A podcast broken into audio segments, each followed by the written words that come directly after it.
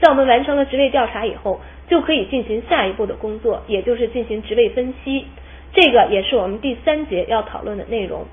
在第三节当中，我们主要要讨论三个方面的问题：一、职位分析的概念；二、职位分析的具体内容；三、职位规范和职位说明书。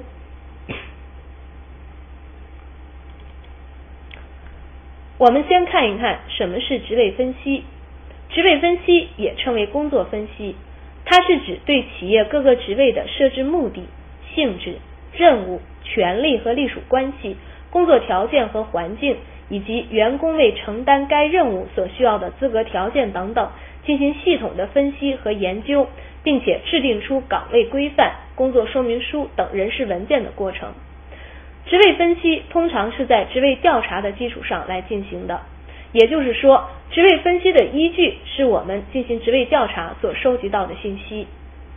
职位分析一般来说要涉及两方面的工作，一是工作描述，也就是对职位的相应工作做的一个具体描述；第二是对任职资格的要求，这方面的工作主要是针对担任该职位的人员来提出的。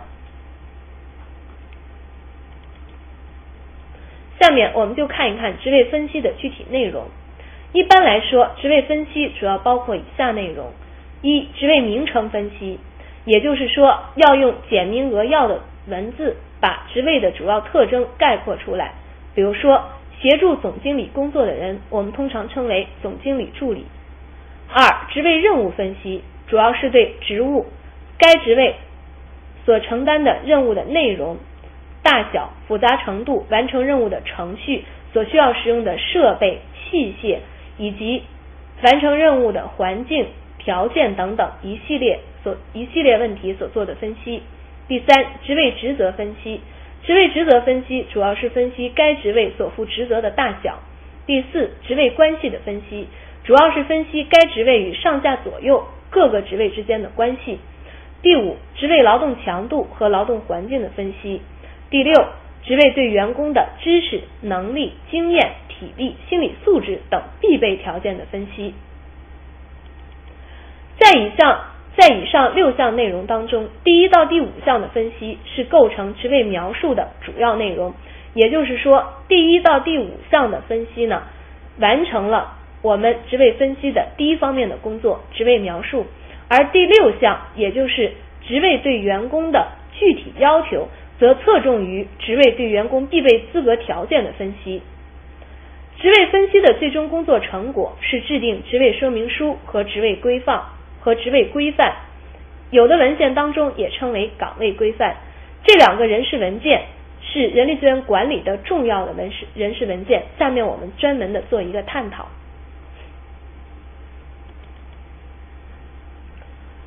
职位规范和职位说明书是职位分析的最终工作成果。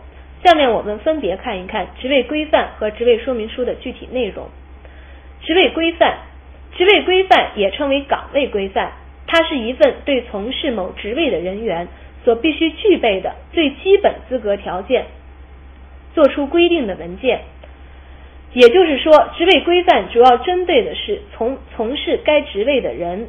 这这份人事文件主要是对人而言的，它规定了从事该职位的人员所应该具备什么样的一种条件。具体的来讲，职位规范包括以下几个方面的主要内容：一、职位的名称和编号，这是一个很基本的信息；第二，本职位主要的工作范围和职责；第三，本职位的工作目标和责任权限；第四，本职位与其他职位的关系。第五，本职位人员所应具备的资格条件；第六，本职位的考核项目和标准；第七，其他应该补充规定的事项。下面我们通过表一这个例子来看一看岗位规范。表一这个从表一这个例子我们可以看到，岗位规范当中包括的内容编号。这个例子当中，这个职位的名称是中级文书，编号是幺四零零二零。在这个岗位规范当中，第一个很重要的部分就是对职责的总数。我们看，在这个部分当中，对中级文书这个职位是这样描述的：在一般监督之下完成文书工作，包括汇总各种资料、准备各类数据资料，并编辑、汇总、分类、草拟各种报告、请示、文件、通知、工作总结、速记会议发言等等，这是对中级文书这个工作的职责所做的一个总数。那么在这个岗位规范当中，第二个部分描述了工作时间。我们看中级文书的工作时间，通常是在制度工作时间内完成，没有必要加班加点。那么对于中级文书所需的资格条件包括什么呢？学历、经历、熟练程度等等。那么具体的考核事项包括以下五个方面：校对稿件、打字、速记、专门知识、写作能力、心理测验等等。另外，本岗位的后备来源，这是指人员的一个来源，包括初级文书，也就是初级文书晋升上来，然后呢，担任过此类工作，正在自学深造的人员。另外，从专业学校招收，从社会上招聘符合条件的人员。第六个方面是身体条件，第七个方面是对残疾人担任本岗位工作的可能性做出了一个描述。第八个方面，性别与年龄要求。我们看，对性别没有特殊要求，但对年龄有个要求呢，是在三十岁以下。第九个方面是工作条件，那么主要是在办公室完成工作的。第十项是其他的补充事项，这个就是一个比较典型的岗位规范。下面我们看一看职位说明书。职位说明书呢，是对某类职位的工作性质、任务、责任、权限、工作方法、工作应用实例、工作环境和条件。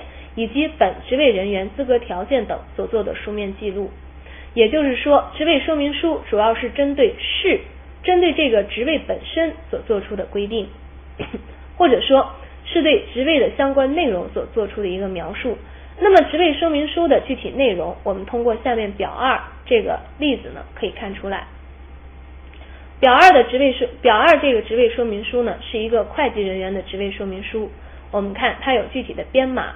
有级别是个初级，那么具体的内容如下：首先是职责总数啊，对于这个会计人员的职责总数呢，有四个方面，主要是在主管人员的监督下办理的是基层单位的会计工作。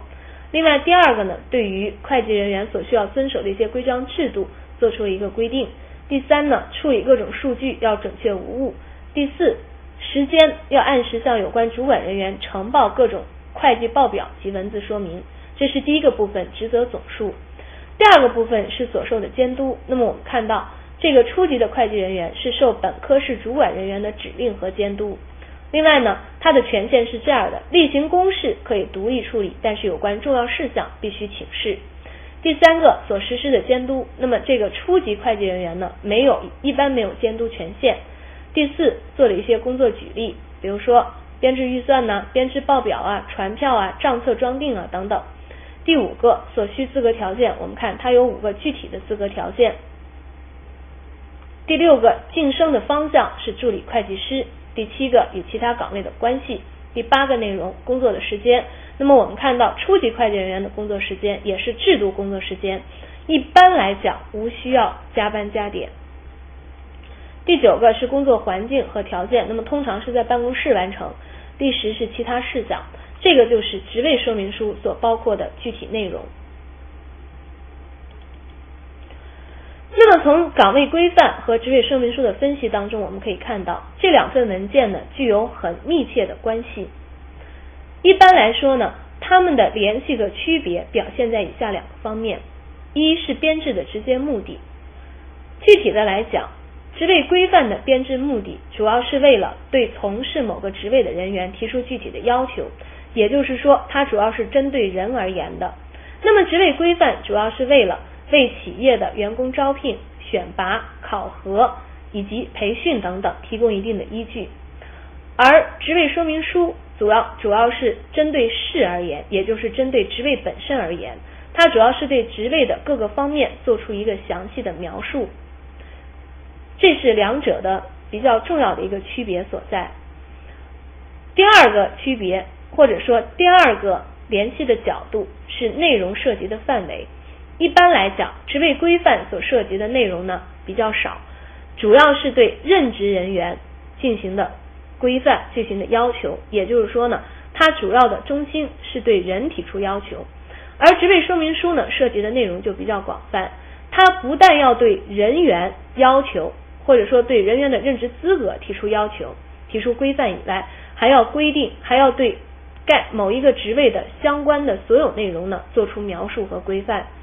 从这个角度来看呢，职位规范实际是实际上是职位说明书的一个很重要的组成部分。因此，在实践在实际工作当中，常常可以把这两个文件合二为一，形成职位规范说明书。